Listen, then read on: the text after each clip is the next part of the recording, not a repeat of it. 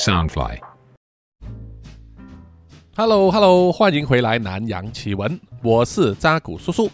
南洋奇闻是由 Soundfly 声音新翅膀监制，全球发行。好，本集的录音时间呢是在二零二四年的一月十六日，啊，也就是在啊世界非常瞩目的台湾总统大选过后，啊，总之呢，成绩已经尘埃落定了哈。我们都知道，现在是三党不过半哈，没有一党独大的情况出现。那么对于一个民主社会来说呢，啊，叔叔觉得这是好事，因为在政治体系里面呢，任何一方只要有一党独大的话，很容易就变成官僚主义了。这个一党独大的政局维持越久呢，内部的腐败就越严重，而且呢，他们的触角会深入到更远的地方。在政党轮替之后啊，要排除呢啊更加不容易，要更花时间。这一点呢，其实和马来西亚的目前的情况很像啊。马来西亚呢，过去六十年来呢，都被一党专政啊，搞得国家呢非常腐败。即使在经历政党轮替之后，呃，有些人会认为说，为什么新政府一上任呢，就不能把过去那些腐败啊、那些毒瘤都一次过清除呢？啊，其实这个并没有口头说那么容易啊。毕竟在民主社会里面，要抓一名犯人啊，要把他控上庭，还要判罪名成立，那么他也可能会上诉，这个过程是非常长久的。我们并不是活在过去那种封建社会啊，皇帝一声令下就把头砍掉就算了啊，我们没有这一回事。所以呢，民主进程是呃，我们可以说缓慢的，但也是平稳的。所以请大家呢啊，要对这个民主制度有信心。这个进程呢是需要时间的，而且。可能是要几代人的心血才能演变到啊理想的状态。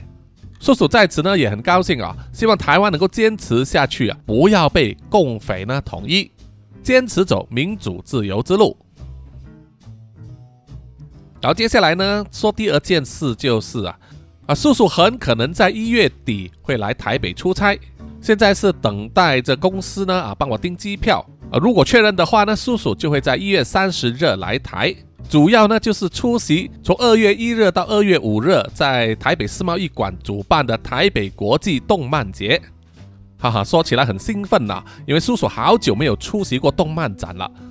记忆犹新，就是九十年代的时候我去的是香港的动漫节，然后在两千年代的时候呢就去过两次啊韩国的这个 G Star，还有两三次在台美的 Computex 啊电脑展，但是在台湾的动漫展呢啊这个还是第一次啊。不过当然这一次主要是公事哈，所以呢叔叔有差事要办，所以呢啊就可能没有什么时间呢和听众们见面啊。不过没关系，随着这个公司的业务发展呢，相信啊叔叔来台的机会啊多的是。有机会的话啊，叔叔再和各位呢啊相约喝茶聊天哈。好，我们现在正式回到本集的故事里面。啊，本集故事是来还债的哈，就是来还呢。由听众林小润赞助解锁的惊悚故事。他希望角色的名字呢叫做摩斯 （Morse）。啊，他说呢，呃，Morse 在拉丁文里面呢是死亡的意思啊啊，这个名字一听起来呢就让人有一种不寒而栗的感觉。啊，不过同一时间呢也让叔叔想起啊，之前每次来台的时候所住的商旅呢楼下就有这个摩斯汉堡。哈哈哈哈啊，不知道为什么，就是想到摩斯汉堡而已啊，因为马来西亚没有，所以有机会来台的话，我通常也会吃一次哈。OK，没关系，现在啊，就让我们的故事开始吧。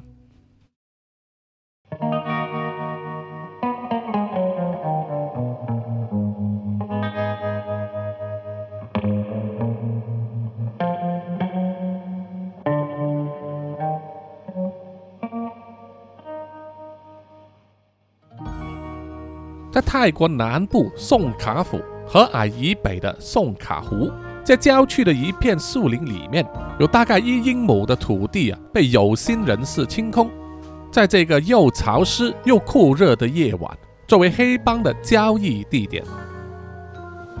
所以在这一个晚上，大概有三十名手持武器、脸色凝重的大亨帮成员就在这里聚集。不久之后，有四辆轿车组成的车队驶进了这一片空地，大亨帮的成员也随之绷紧了神经。那四辆车子停下之后，从里面走出了八名同样是凶神恶煞的人物啊！他们都是来自马来西亚的黑帮。而在大亨帮的车队里面，也走出了一名像是头目的人物，他的外号叫做星巴克，因为他最爱喝星巴克的咖啡，手上永远拿着一个星巴克的保温杯。星巴克一言不发的向马来西亚黑帮的分子呢打了个照面呢，然后用手势向自己的手下呢发出指令，拿出了两个旅行箱子，并把它们打开，展示里面装满的美金和欧元钞票。马来西亚的黑帮分子看了之后也点了点头，做了一个邀请的手势。于是星巴克的手下呢就跟着走去他们开来的车子里啊做查看。确认在车子的行李箱以及坐垫下面啊都有暗格，藏满了他们偷运进来的海洛因、摇头丸等毒品。他们双方看起来已经是进行过多次的交易了，所以整个程序啊可以不发一言，依然能够顺利的进行。现在只欠最后一步啊，就是验收。这个来自马来西亚的黑帮分子呢，就会走到行李箱那里。随机拆开一包密封的美金，用紫外灯呢照射一番，确认那些钞票都是真的。而星巴克的手下也会在他们偷运进来的毒品里做抽样检查，取出一小部分呢，放进他们早已经准备好的试管里面，做一个快速的测验。只不过呢，这一批黑帮人士在做交易的时候，没有想到他们的一举一动啊，已经被人监控了。在这个交易场所方圆一公里之外，已经被泰国缉毒组的成员以及特种部队重重包围，也有成员在隐蔽的角落啊架起了摄影机拍下整个交易过程作为证据。蓄势待发的缉毒组队员等待的就是一声令下，然后他们就会展开行动。其中两名缉毒组拍档啊是有着“死亡的茉莉花”外号的茉莉。以及太阳神阿波罗的阿波，他们两人呢默契十足，合作无间，战绩辉煌。在贩毒分子里面呢，他们的名字如雷贯耳。一旦遇上他们呢，只能自叹倒了八辈子霉了。如果不马上投降的话呢，换来的就是一颗子弹啊打进脑袋之中。尤其是茉莉啊，虽然是一个女生，但却是嫉恶如仇。对毒贩呢，从来不客气的，而他的拍档阿波就稍微温和一点，但也绝对不是好惹的人。在等待指令期间，茉莉和阿波已经在草丛里面埋伏，盯着他们眼前的目标。阿波低声的说：“你呀，现在认清楚那两个头目的脸，长官说要把他们活捉，你可不要再火遮眼，一时错手就把他们给杀了。”茉莉嘴角一扬，用带着轻视的语气回答：“好了，我知道了。但是枪战一旦爆发，有多混乱，你也不是不知道啊。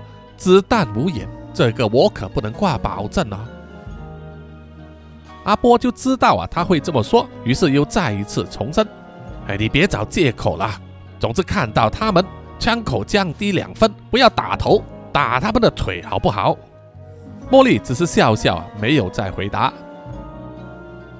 接着，他们看见交易的帮派呢，双方完成了验收。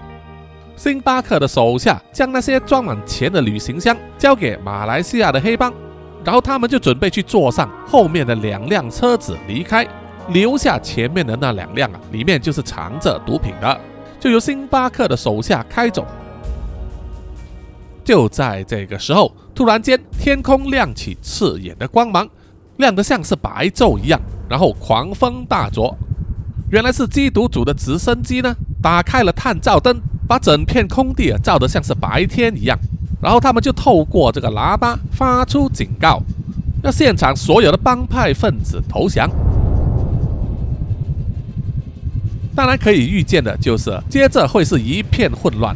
黑帮分子们有的要赶快回到车子里，有的就拔枪向天空扫射。也在这个时候，缉毒组的突击队员和特警队也开始行动，一面向黑帮分子开枪，一面将他们包围。一时间枪声大作。像茉莉那种满腔热血的人，就身先士卒冲上前去。只要他认为是反抗的帮派分子呢，他都会毫不犹豫地向他们开枪，而阿波就会一直在他的身后掩护，或者帮他补刀。很快的局势就被控制下来。来自马来西亚的黑帮分子呢，他的头目就被抓住了，而泰国的大亨帮做代表的星巴克，就在他一名手下的掩护之下，坐上了一台车子绝尘而去。茉莉看见之后啊。就瞄准着那一辆车子尾部的车轮位置啊开枪，但是似乎没有打中，让茉莉大喊可惜。阿波就对他说：“不用担心，交给外面的队友吧，他们会抓到他的。”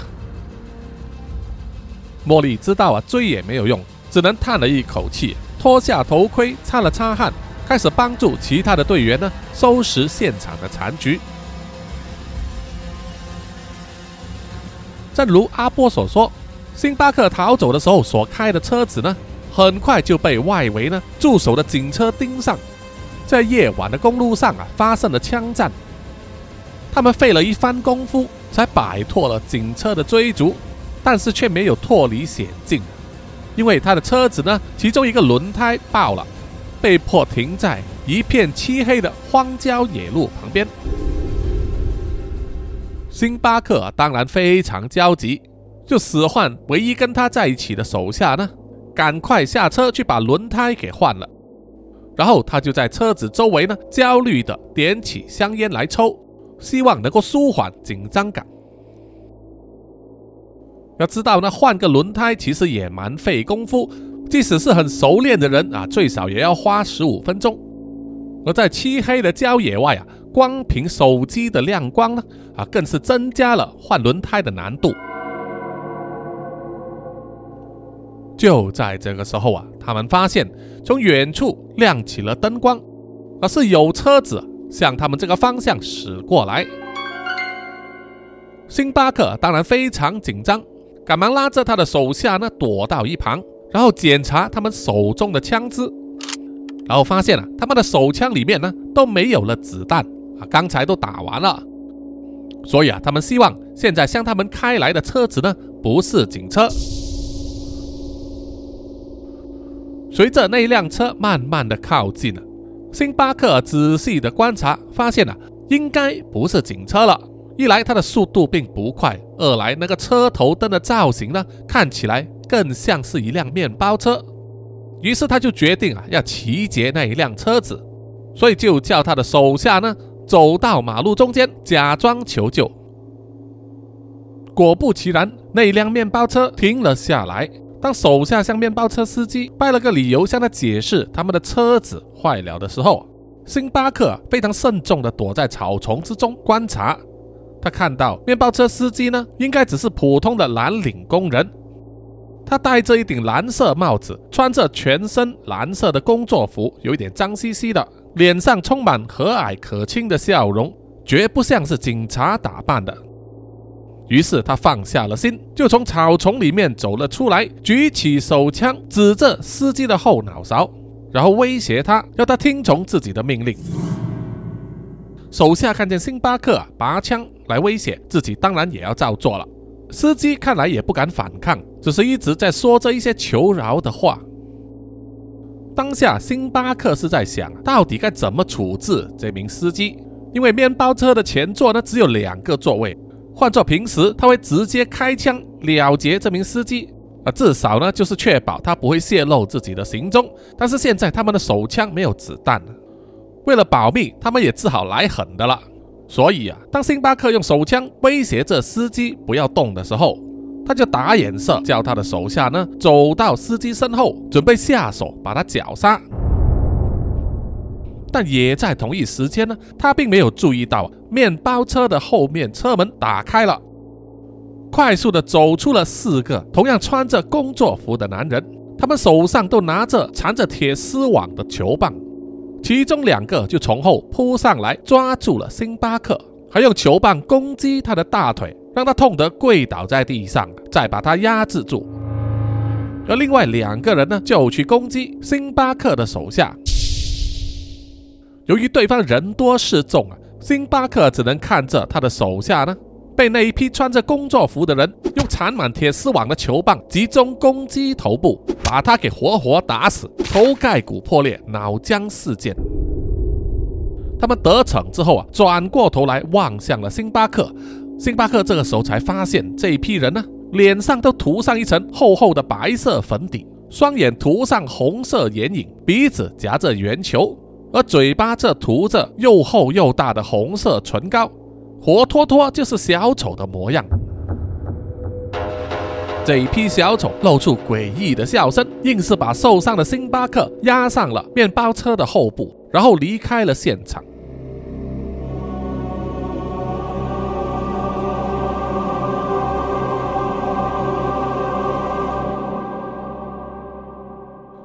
隔天早上，在宋卡的警察办公室，整个缉毒行动小组做了一个检讨会。对于这一次的行动成功，长官们感到非常满意啊，因为他们查获了一百公斤的海洛因，还有一百五十公斤的安非他命，以及缴获这个赃款呢，达到两千万美金。这个成绩非常亮眼了啊！长官铁定可以升官，因此呢，笑容满脸。而全体人员呢，也获得嘉许，当然也包括茉莉和阿波。唯一可惜的就是大亨帮的其中一名头目星巴克呢就逃脱了。在检讨会结束之后啊，这些长官呢就要去出席记者招待会，来展现他们的战绩，同时呢啊也要告诉这些媒体说，警方正式通缉星巴克这个人。茉莉对于星巴克逃脱一事一直耿耿于怀，认为呢如果自己啊当场开枪把他杀掉的话。可以省却很多麻烦，也不用像现在这样子啊，耗费大量的人力物力去通缉他。阿波非常了解茉莉的性格，于是就拍了拍她的肩膀，对她说：“哎，不要再想这么多了，他逃了就逃了，我们再把他抓回来就是。”在散会之后，长官就走过来对茉莉和阿波说：“让他们今天休假，叫他们呢赶快去洗个澡，把身上的臭味都洗掉，明早再回来报道。”茉莉和阿波向长官敬礼，然后笑着答应了。在警察更衣室里面呢，阿波把他黑色的突击队员制服脱下，折叠之后放进一个胶带里面，准备送去洗衣店。身上只穿着一条内裤的他呢，展现出全身呢健壮的肌肉，然后从他的包包里拿出了毛巾，还有洗发水等，准备去洗澡。这个时候啊，身上只穿着运动内裤和内衣的茉莉就走了过来，问他：“喂，我忘了带护发素来，你有吗？借我一下。”阿波先是有一点尴尬，但是很快就转过头去，装作毫不在乎，然后从他的包包里面取出了护发素，交给了茉莉。茉莉笑着接了过去，然后转身穿过了一道帘子，准备开始洗澡了。因为他们借用的场地是分区的警察总部，设备自然没有那么完善。这个更衣室和洗澡间呢，只有一个，不分男女。现在呢，硬是用一道帘子呢隔开而已，而让他们在警察的总部也没有人敢掀开帘子去性骚扰异性的同事吧。那么茉莉和阿波呢，合作多年，彼此建立了深厚的信赖，而且茉莉的性格也很像个男生，对很多小事毫不介怀。加上他也是拥有一身非常强壮健美的体格和肌肉，在橘子的更衣室里面呢，常常穿着运动内衣和内裤走来走去是常事。茉莉呢一直把阿波当做她的哥儿们，只是她从来没有想过，其实阿波在偷偷的爱慕着她。阿波一直难以启齿，最主要的原因就是茉莉很早已经结婚，有丈夫，还有一个七岁的儿子。所以阿波呢，只能把感情埋藏在心里面。洗完澡之后，换上了便服，阿波就看着茉莉兴高采烈地开着车子离开。那么，由于做这个缉毒组的工作呢，非常繁忙，而且常常有突击行动啊，令到茉莉先少待在家里，和家人接触的时间呢也非常少。他自己也深深感到这个问题啊。所以，只要有机会的话，他一定会想办法去弥补。茉莉在开这车的时候呢，就想要给自己的儿子一个惊喜啊，到学校去接他放学，于是就满怀期望的在学校门口等待。到了放学时间，看着学生一个接一个的走出来，兴高采烈的和来接他的父母牵手回到车里面，看起来是多么幸福的一个光景。但是等了很久啊，放学的学生几乎都走光了，却依然没有看见自己的儿子。茉莉就觉得奇怪，并且感到担心和焦虑，啊于是就用手机拨电话给她的丈夫罗伊。喂，是我，我们的儿子今天没上学吗？到底是怎么回事？罗伊在电话里面听了之后啊，就非常好奇的回答：“有啊，是我亲自送他去上学的。发生什么事啦？可是我现在在学校门口等了很久，学生都走光了，还没看见他呢。”罗伊听了，更加压抑的问：“啊，你今天去接他，怎么事先没有跟我说啊？”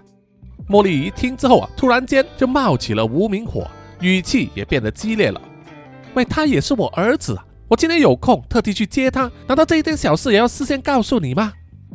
在语气中充满着谴责的气味。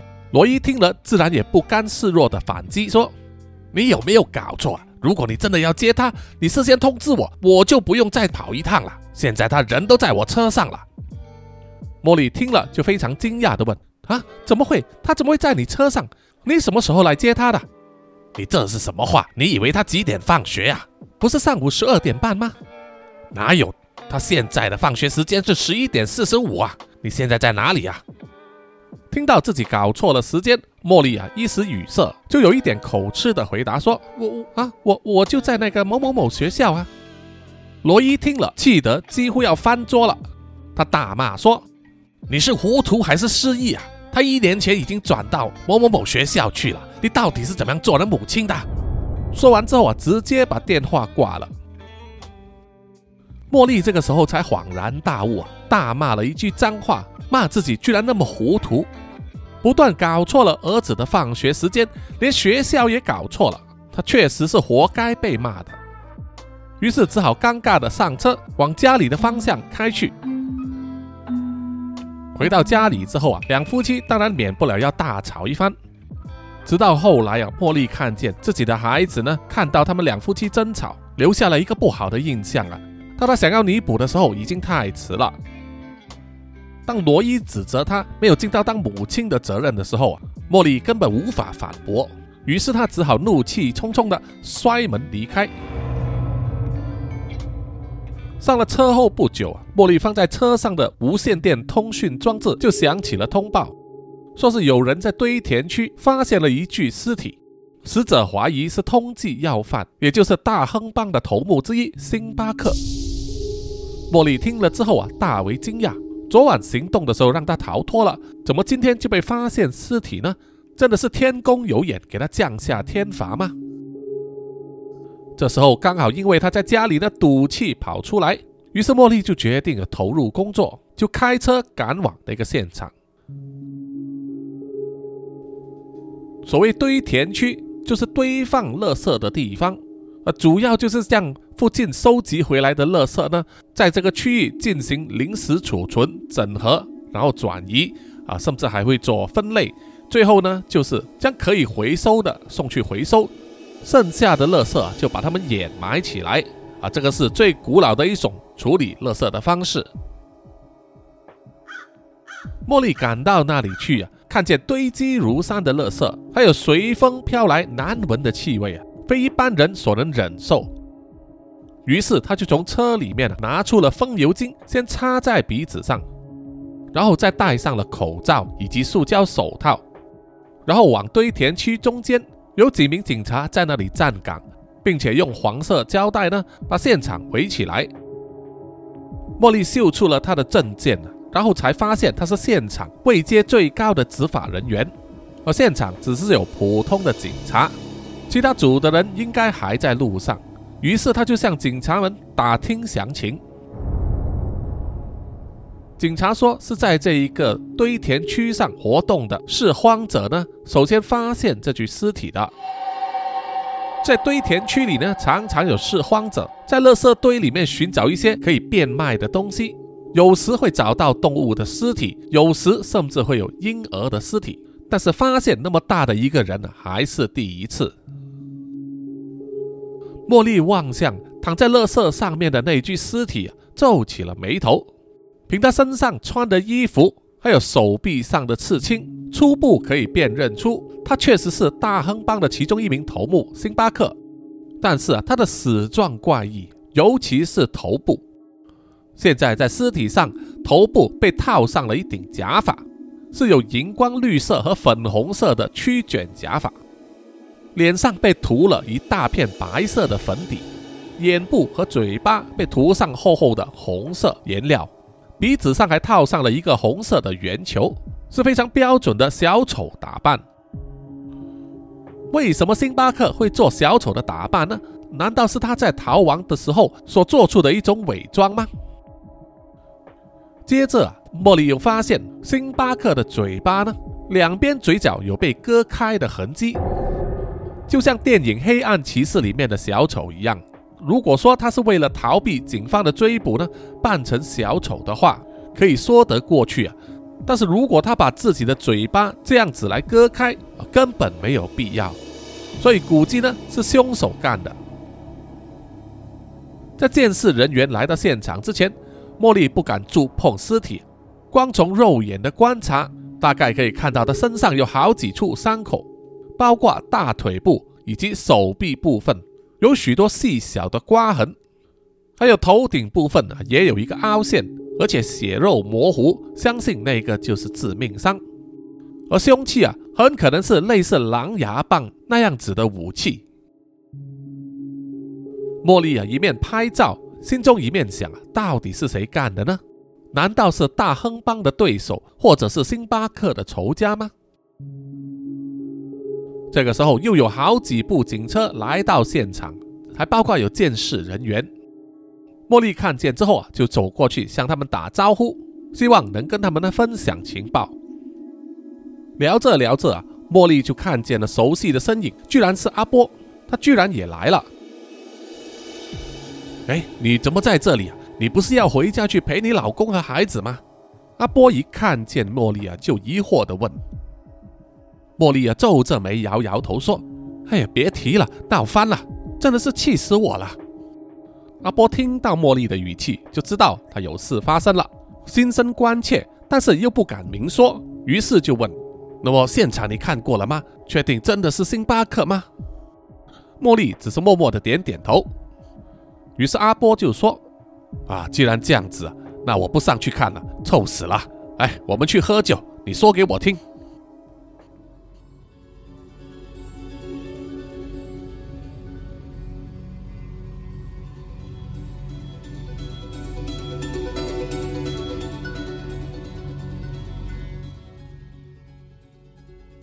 于是他们两个人呢，就去了他们常去的酒吧。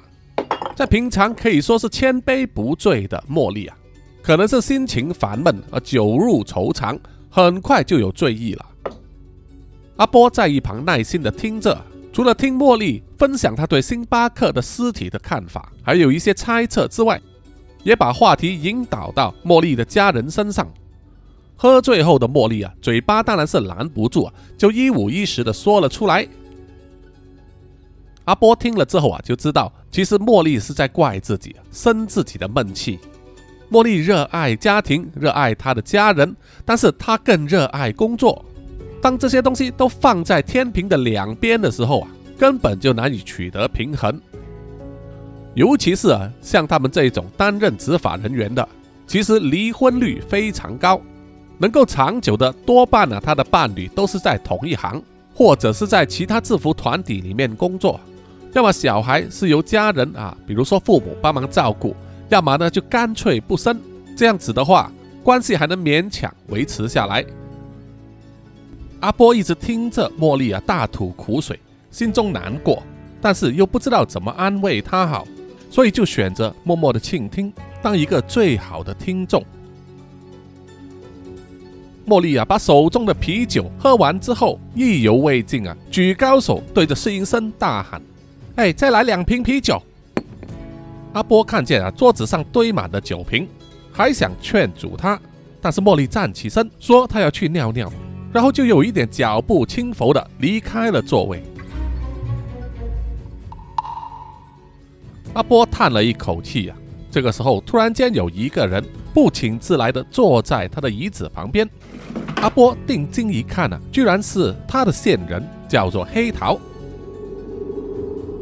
阿波就问他：“怎么那么主动找我？是有大亨帮的情报要卖给我吗？”黑桃笑着说：“嘿嘿嘿嘿，不啊，我有更劲爆的东西，不知道你有没有兴趣呀？是关于你的那位拍档鼎鼎大名的死亡的茉莉花哦。”阿波听了，心中一动啊，他当然有兴趣知道那是什么，快说。黑桃笑而不语啊。做了一个收钱的手势，阿波只好从他的皮包里掏出三张千元泰铢的钞票交给他。黑桃看了之后啊，摇摇头说：“这不够啊，最少要八千。”阿波假装有点愤怒啊，说：“你想敲我竹杠啊？相不相信我把你带回局里去，让你享受我们的五星级招待啊？”黑桃摇头说：“嘿嘿，长官，那个就多谢了。”真的，我的情报啊，绝对值八千块钱。阿波就跟他讨价还价，说：“嗯，那这样吧，你透露一点信息给我，让我评估一下你有没有灌水。”黑桃露出阴险的微笑啊，把嘴巴移动到阿波的耳边，小声跟他说：“你拍档的老公有外遇，我知道是谁。”阿波听了之后啊。差一点整个人跳起来，他惊讶地问：“什么？你怎么知道的？你别胡说八道啊！”黑桃坐直了身体，拍了拍胸口说：“哎，你别管我从哪里得到情报，这是我吃饭的工具啊！我相信这个东西落到某些人的手上啊，可能可以值更多钱。但是，长官啊，我们合作那么多年，我想给你优先选购权，怎么样？”八千不算贵吧？阿波当然非常清楚，如果事情属实，落到媒体的手上，让他们乱写一通，不但会影响基督徒的形象，还会对茉莉造成难以估计的伤害。所以他必须先得到、掌握住，然后再看怎么样去处理。于是他就问：“口说无凭，有图才有真相。”黑桃自信满满的摊开手掌。回答说：“有照片，有名字，有身份证明，怎么样？”他们两个人讨价还价的时候啊，茉莉已经从洗手间走出来，准备回到座位上。阿波知道他没有时间了，于是啊，马上再掏出五张千元的钞票交给黑桃。黑桃收了钱之后啊，快速的站起身，只丢下了一句话：“这两天就会交给你。”然后就转身快速的闪退了。阿波想要阻止他啊，已经来不及了，而且他也不敢，他怕惊动到茉莉。哎，那刚才那个不不就是黑桃吗？还有什么料啊？茉莉虽然带有醉意啊，但是眼睛还是很锐利的。阿波就马上解释说：“啊，没事没事，我只是问他有没有大亨帮的情报。”他说：“暂时没有。”茉莉听了也不多问了，继续喝酒。只有阿波一个人呢，忐忑不安，对他刚才听到的情报啊，为茉莉感到焦虑。不过啊，在他掌握证据之前，他是绝对不会向茉莉提起的。他们两个人在酒吧里待到深夜，直到酒吧要关门。已经略有醉意的阿波。必须背着茉莉去找他的车子。当阿波站在车子旁边准备打开车门的时候啊，眼角透过车身的反光，看到有个人好像在快速的靠近。他很自然的要转身回头去看，只见一个凶神恶煞的人手上拿着一只铁棒就挥过来。阿波急忙拉着茉莉闪开，铁棒就敲在车身上。留下一个凹痕，阿波赶忙回击，不得已就放下了茉莉，和烂醉的茉莉啊，就笔直的躺在地上。阿波一手压着那只铁棒，不让暴徒抽回，然后另外一只手就挥拳打向了他的脸颊。打了几拳之后啊，那名暴徒才松手，跌倒了在地上。阿波就捡起地上的铁棒，准备战斗，但这个时候他就发现了。他已经被十几个手持铁棒的人包围了，看起来胜算非常渺茫。当阿波一面和脑袋里面的酒精战斗，一面想着该如何脱身的时候，这群暴徒之中走出了一个打扮很斯文的年轻人，从腰间掏出了手枪，然后把枪尖呢指向了倒在地上的茉莉。阿波看见了之后，无话可说啊，只好投降了，因为他和茉莉啊都没有把枪带在身上而，留在车里边。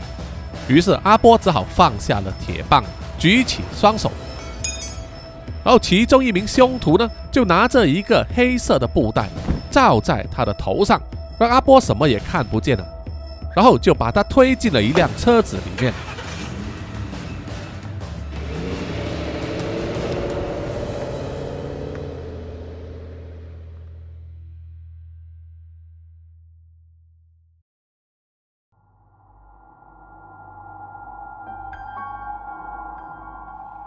股难以形容的臭味啊，涌入茉莉的鼻子之中，让她从睡梦中惊醒，忍不住呕吐起来。然后她就发现自己是被蒙上眼睛，绑在一张椅子上，完全动弹不得。她的呕吐物全部洒在她的脚前，还有一些沾上了她的膝盖和大腿。然后就是一阵冰冷的水柱向她喷射过来。弄得他全身湿透啊！不但把呕吐物冲洗干净，让茉莉也酒醒了。妈的，你们是谁？居然敢绑架缉毒组的人？你们是想要和整个国家为敌吗？茉莉一有机会啊，就破口大骂。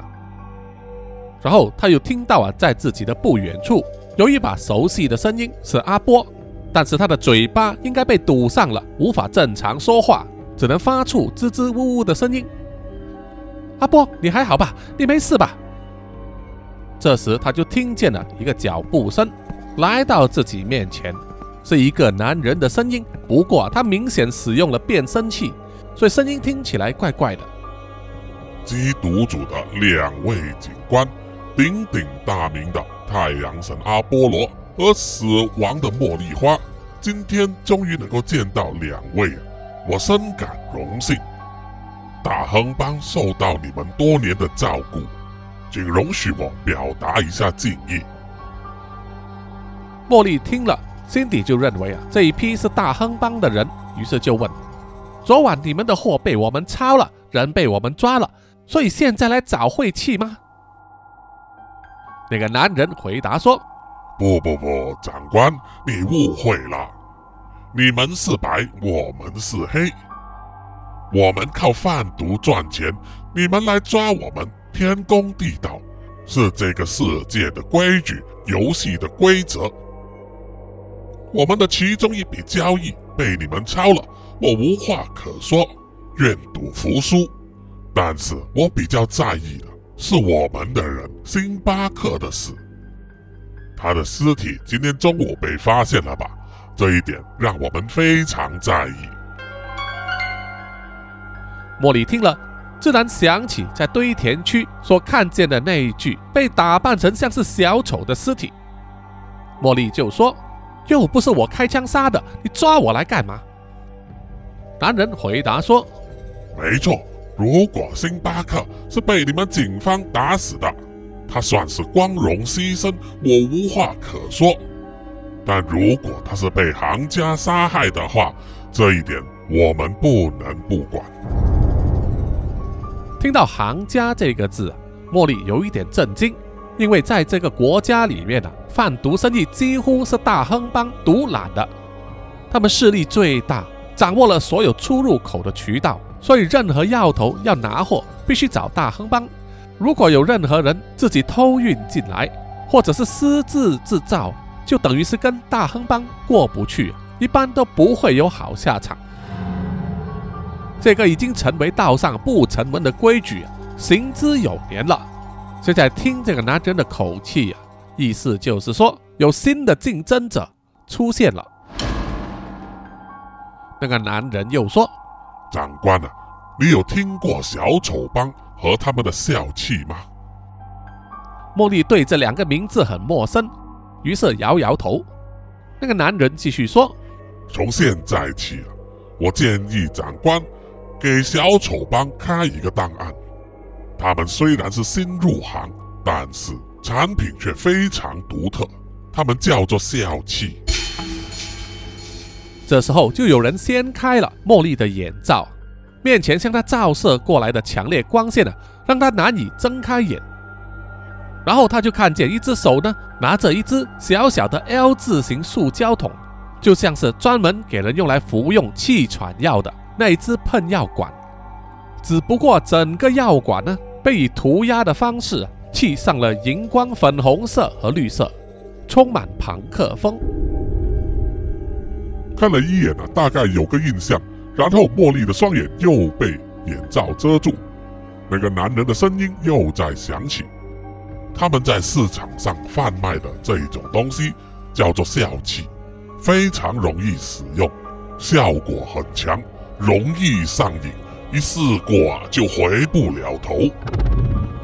小丑帮在我们的地盘里慢慢的开始。用口耳相传的方式卖起了笑气，被我们的人发现之后啊，但凡出手去阻止小丑帮的人，没有一个人活着，又或者失踪了。而且每一个死去的弟兄，都和你看见的星巴克差不多，被打扮成小丑的模样。茉莉听了，笑着说：“哼。”你告诉我这一些是想要和警方合作吗？那你应该拿出一点诚意，而不是把我们绑来。那个男人笑着说：“哈哈哈我们当然有诚意了。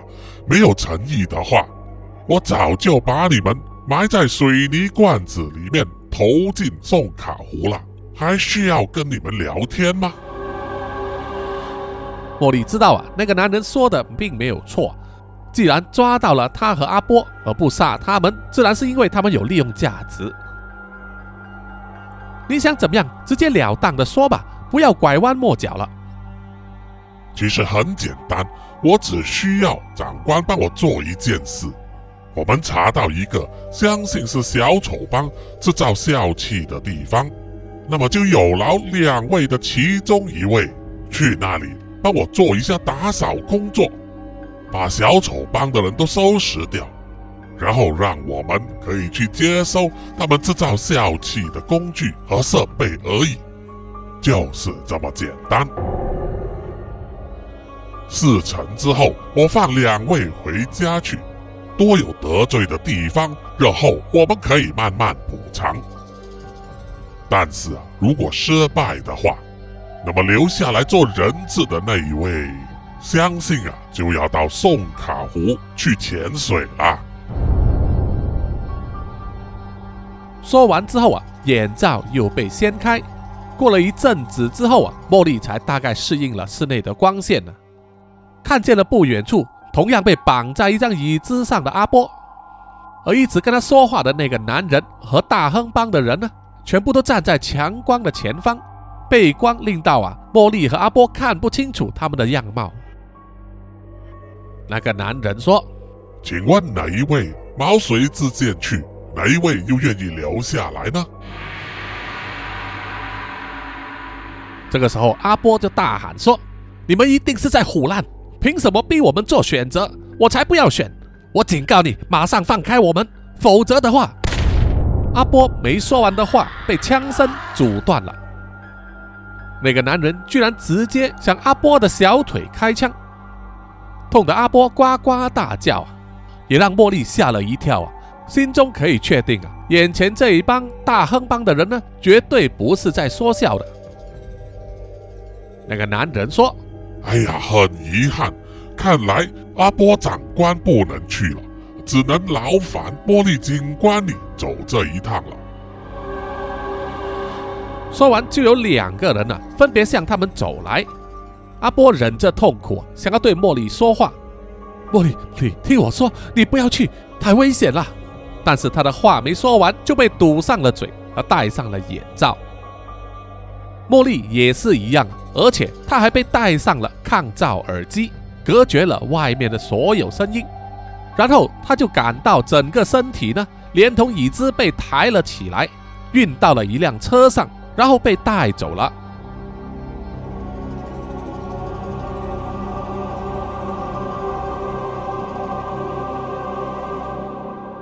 在车子行走期间，茉莉啊，在摇摇晃晃的车厢里，不断的尝试想解开绑住他手脚的束带啊，可是都无法成功。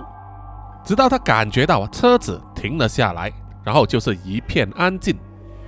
茉莉不知道发生什么事啊，她一动不动，屏住呼吸，静观其变。不知道过了多久之后啊，茉莉就听见有人打开了车厢门，然后把一柄刀子呢。放在他被反绑的手中，一句话也不说，就关上车门离开了。有了刀子，茉莉啊，自然呢就利用它，花了一些时间，把绑住双手双脚的束带割断了，然后再脱下了眼罩，还有抗噪耳机，然后马上握着刀子查看周围。茉莉发现了自己是在一辆面包车里面，前方的座位空无一人。而在面包车里啊，茉莉的身边还有一个木箱子，上面贴了一张纸条，写着非常简单的英文字 “Good luck”，就是祝她好运的意思。茉莉打开了那个木盒子，发现里面居然有一件防弹背心、一把 AK-47 来复枪、一柄手枪，还有好几个弹匣，然后还有一部只有键盘的诺基亚手机。茉莉尝试按动了几下数字键发现手机是有电源的，但是键盘却被密码锁上，所以无法拨号，甚至连紧急拨号的功能也被关闭了。茉莉心想啊，这个很可能就是大亨帮的人留下来给他作为通讯用的工具，于是就把手机放进口袋里。茉莉赶紧以最快的速度啊套上了防弹背心，给枪支上了弹匣，检查一番。确定啊，应该是可以发射的。然后收起了刀子，打开了面包车的车门，走了出来，发现自己是身处于一个废弃汽车的处理厂，周围停满了破旧生锈的车子、卡车、巴士、货车等等。由于场地没有任何照明，茉莉也没有手电筒只能单凭天上的月光。在漆黑之中，小心翼翼地摸索着。走着走着，茉莉就发现一辆破旧的巴士，在车尾处刚好有一个楼梯。于是，他就借用那条楼梯呢，爬上巴士的车顶，然后四处观望。整个处理厂面积广大，但是只有一处，就是几百米之外的一个铁皮工厂，里面有灯光。于是，茉莉就爬下来，然后往那个方向前进。当茉莉小心翼翼地来到那个铁皮工厂，她看见有四五个人穿着连身工作服，在一些仪器上忙碌地工作着。这些人都有一个特征，就是他们都戴着七彩缤纷的荧光色假发，脸上都画了小丑的妆，应该就是大亨帮的那个男人所指的小丑帮的成员了。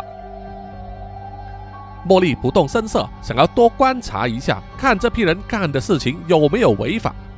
于是他又绕到铁皮工厂的另外一处，从另外一个角度观察。茉莉就发现了，在那个铁皮工厂周围堆满了很多化学药品的空箱子或者是空瓶子，上面的化学名词她看不懂，身上也没有手机可以谷歌。但是他看见上面呢有清楚的标示着，这些化学药品都有一定的危险程度，而是有毒或者是易燃品。接着，他又发现那些小丑呢，身上都配着刀子，还有各处都有摆放着缠上了铁丝网或者是打上铁钉的球棒啊。单就这一点呢，已经算是违法了。正当茉莉思考着该不该出手，或者是寻找一个电话通知总部请求支援的时候，突然间，一个瘦削的小丑毫无预警地从他身边经过。似乎是工作累了，想要走出来抽一根烟，结果很不巧的就让他看见了茉莉。茉莉二话不说就冲上前，想要把那个瘦削的小丑推倒，趁他还没有发出声音的时候将他制服。结果是啊，当茉莉抱着他的腰，却无法将他推倒，两个人互相抓着对方，僵持了几秒钟，然后一个推撞啊，就一起跌倒在旁边，正好撞倒的那些丢弃的塑胶瓶子，发出了响亮的声音。这下可好，茉莉的行踪败露了。铁皮工厂里面的所有小丑都惊觉有事发生，纷纷拿起武器往外面走出来。茉莉不断的对缠住他的那个受血的小丑挥拳，打得他牙齿都掉了，才把他推开，然后站起身，举起了枪，向逼近他的小丑们发出警告说：“我是缉毒组的，放下武器，投降吧。”但是那些小丑呢，似乎对茉莉的警告充耳不闻，挥起手中的刀棍向他发出攻击。茉莉拼命的躲闪，但是对方人数众多。而且比他熟悉地形啊，很容易就将他包围起来。茉莉迫于无奈，只能开枪。两三个冲上来的小丑被打中了，倒在血泊之中。但是在最后追上来的那个体格壮硕的小丑，挥动手中的球棒，打中了茉莉手中 AK 四十七的枪管，让子弹打偏了。榴弹打中了铁皮工厂里面那些装满化学药品的液化气罐子，结果发生了爆炸。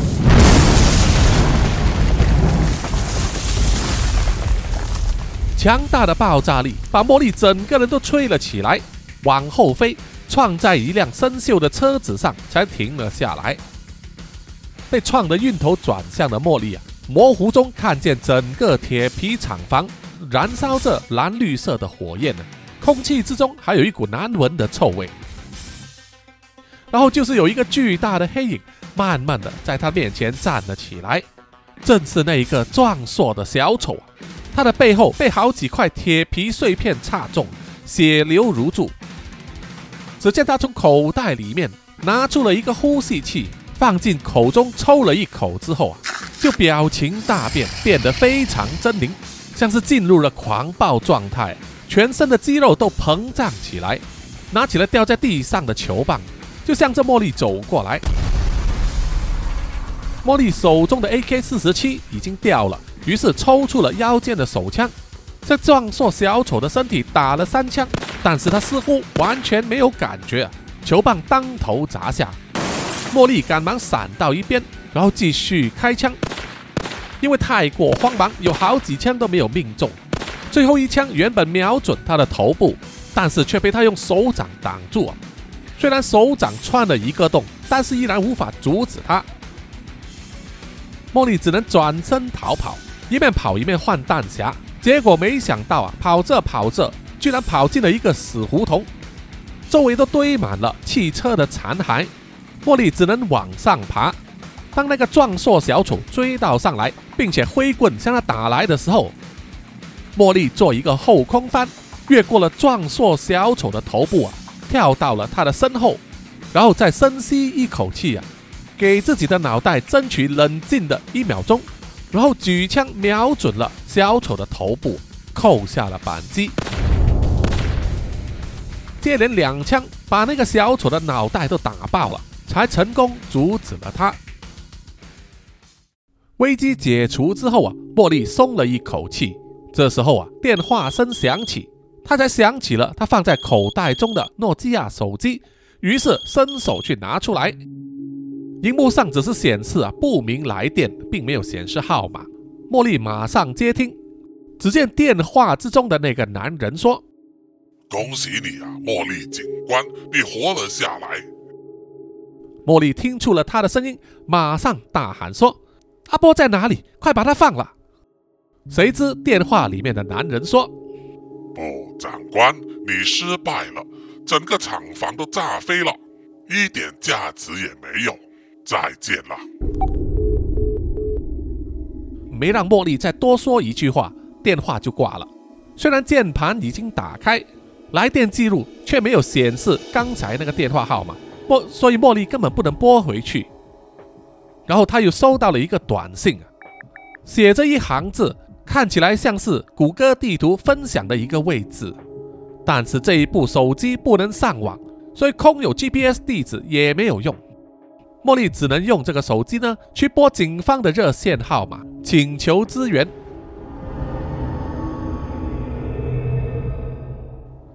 大概一个小时之后啊，警车、救火车和救护车才闻风而至。茉莉迫不及待的借用了其中一位警察的手机，输入了那个 GPS 的位置，在谷歌地图上显示，那个位置是属于附近一个废弃的工业园区。于是茉莉就赶忙坐上了警车，带着几名警察赶去那里。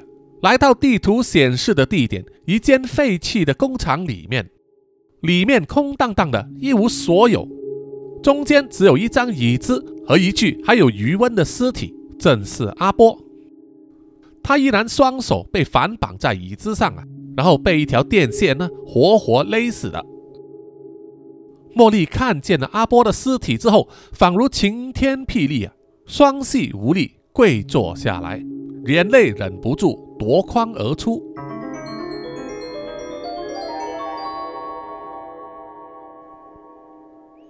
好的，本集的故事就暂时到此为止啊！希望大家呢继续关注下一集的故事发展，也请大家呢多多关注南洋奇闻的 IG、Apple Podcast、Mixer Box 还有 YouTube 频道啊！另外也想通知大家啊，你可能不知道啊，南洋奇闻 YouTube 频道呢这个 Super Chat 已经开通了。就是说呢，听众也可以透过 YouTube 啊给叔叔打赏，或者是做这个订阅哈。欢迎大家呢使用那个功能来支持扎古叔叔。那么前几天呢，叔叔从手机上有看到有一位听众啊透过 YouTube 打赏，还有留言。只不过呢，叔叔在电脑那里啊打开 YouTube 的后台的时候啊，却找不到那位听众的留言在哪里。我不知道系统是把它藏到哪里去了，真抱歉啊！但是依然非常感谢他。好，接下来呢是要念出听众们的留言啊。首先呢啊，就是在 YouTube 上啊这一位听众 Toss 九十八，他就是针对第两百七十二期的虎人传说金打鼓就留言问叔叔说：“我很好奇，虎人是不是真的存在？欧洲有狼人。”亚洲有虎人，但是传说我一直并不确定是否真实的。当然，传说就是这样子啊，没有人能够证明他们是真是假哈。我们只能当做是故事去听就好了啊，就好像蝙蝠侠一样哈。OK，下一位听众呢啊，他是一位 user 啊，他的名字很长。他针对第两百六十二集的打神棍呢，就留言说：玄学解说真的很耐看，希望有更多啊，谢谢你，谢谢你哈。叔叔呢会尽量啊多做那个部分，但是呢啊要去多学一点，毕竟呢叔叔对玄学呢其实只是知道一些皮毛啊，绝对不敢乱乱班门弄虎啊，哈 哈啊创作故事就例外，因为那个创作嘛就是瞎掰的哈。接下来是在 Mixer Box 上啊一位听众叫做叶景仁，他留言说祝叔叔早日赚大钱啊！已经听两年多的我，一周只剩一集会非常的不习惯。好，谢谢你的留言。啊，确实呢，很多听众都不习惯哦。这个叔叔是可以了解的啊，毕竟呢，现在叔叔呢啊工作上比较忙，那么因为要赚钱养家嘛哈。啊，希望呢能够在未来啊尽快能够恢复啊一周两更啊。这个当然目前无法 promise 了哈。总之呢，谢谢大家持续的支持啊，叔叔会继续的努力。好，最后一则留言呢是来自 Spotify。啊，Spotify 里面的这位听众空发力就针对第三百二十一集《九头之血战终极》留言说：“哎，怎么这个不是九头的故事呢？”而在这里呢，叔叔要稍微解释一下，就是呢，呃，其实整个九头的故事啊，都是围绕在何家还有这个大米神，然后接着呢就延伸到这个南洋兄弟会，所以在后面这个长达五集的。呃，九头之特洛伊木马以及血战呢，就是在交代这个南洋兄弟会啊以及何家呢经历的一个大变动啊。然后这个当家呢啊要换人了，这样子哈。OK，以上呢就是全部的留言。好，最后呢啊，请让叔叔呢感谢所有赞助南洋奇闻的听众们。首先是南洋探险家 Jimmy Chin、苗疆杀人蛙陈忠杰以及许志伟，然后是南洋侦查员二四公园图子 Ralph 布、一直该 Sandy Lee、真爱笑三十三 Kinas、蔡小桦、朱小妮、李承德、苏国豪、洪新志、林家达、Toy J、刘舒雅、林英炫、洪志伟、妞妞以及庄佩婷。然后下一批呢是南洋守护者许玉豪、彰化的 Emma、林奕晨、Joanne Wu、玉倩妈咪、Forensic 叶以及张潇雅。最后一批就是南洋信徒黄龙太子妃、苗疆杀人蛙、西里子、林以乔、吴大佩、吴大豪、筛丽、飞蟹、本我无心、潘琪、张新芳、萧毅、Allen 零零三 AI、林宏杰。许志伟、查理哥哥、Forensic 叶、林小润、凯文文、G Van、逍遥以及黄培成，谢谢你们，谢谢大家。OK，我们下一集再见，拜拜啦。